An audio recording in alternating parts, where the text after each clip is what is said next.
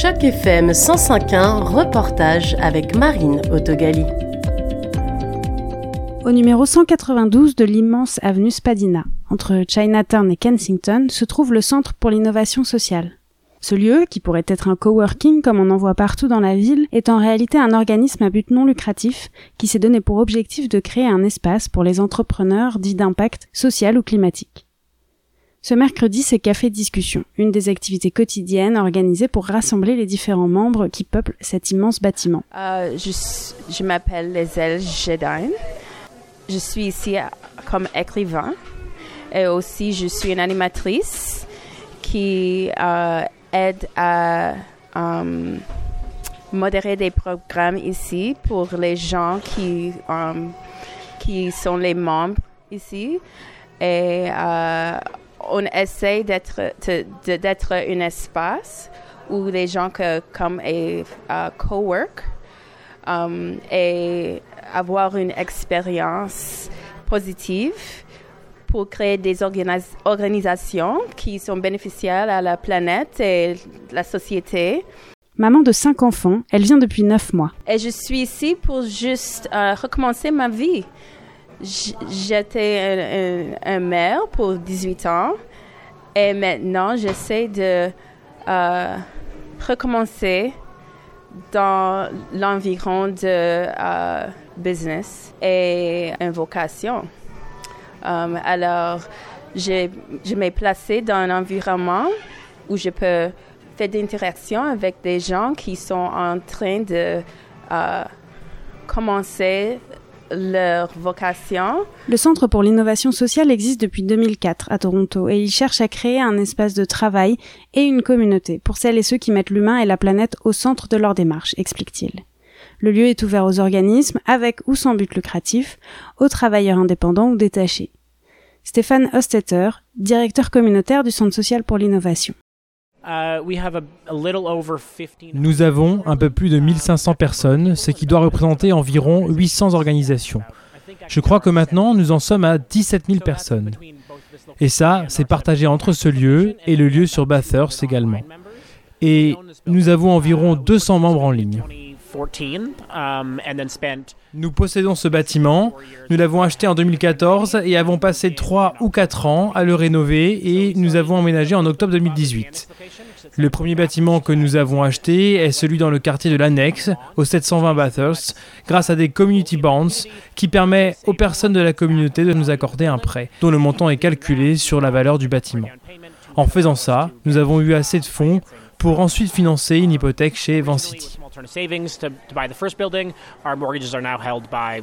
Les presque 600 mètres carrés de cet espace ont dû s'adapter aux nouvelles formes de travail qui se sont répandues depuis la pandémie et aussi depuis l'augmentation du télétravail, sans pour autant perdre de vue l'objectif premier qui était de créer une communauté autour des projets à fort impact social.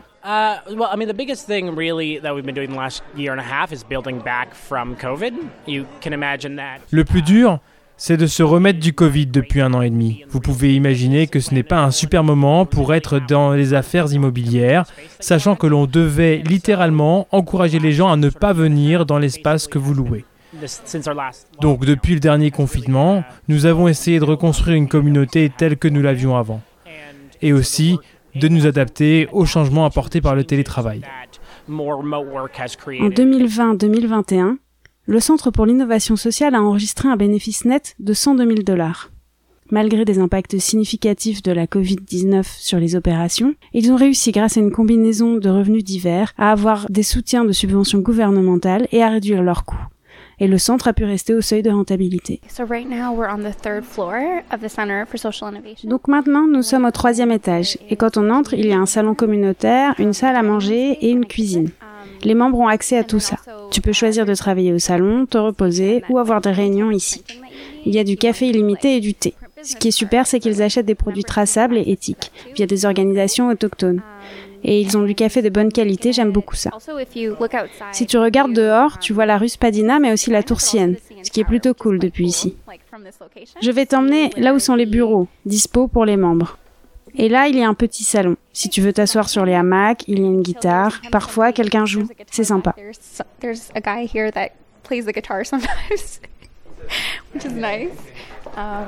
À 29 ans, Ashna sillonne les couloirs des quatre étages en saluant la plupart des membres avec enthousiasme. Donc mon nom est Ashna. Je travaille comme animatrice communautaire pour CSI. Je suis là depuis octobre 2022. Je travaille comme experte en communication en dehors de ça, spécifiquement avec des ONG et j'ai récemment produit un court métrage de cinéma.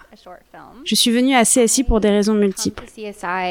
La plupart du temps, je viens tous les jours car j'ai du mal à travailler à la maison. Je trouve que c'est trop distrayant.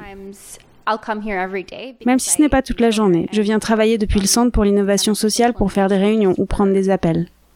Quand on a des réunions avec d'autres personnes de Toronto, on vient le faire ici.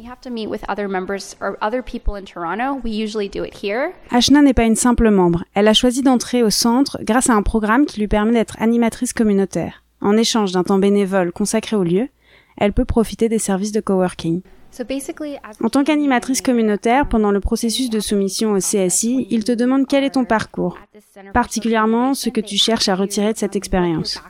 Pour moi, j'ai expliqué que je voulais rencontrer des personnes dans mon secteur, rencontrer d'autres organisations qui travaillent à la défense des droits des femmes.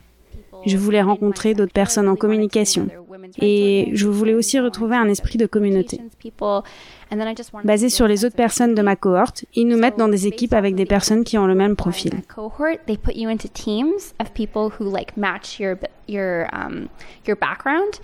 Ainsi, Ashna a pu rencontrer plusieurs personnes avec qui elle développe un partenariat, comme par exemple ce futur gros projet de communication pour une association en lien avec les Nations Unies.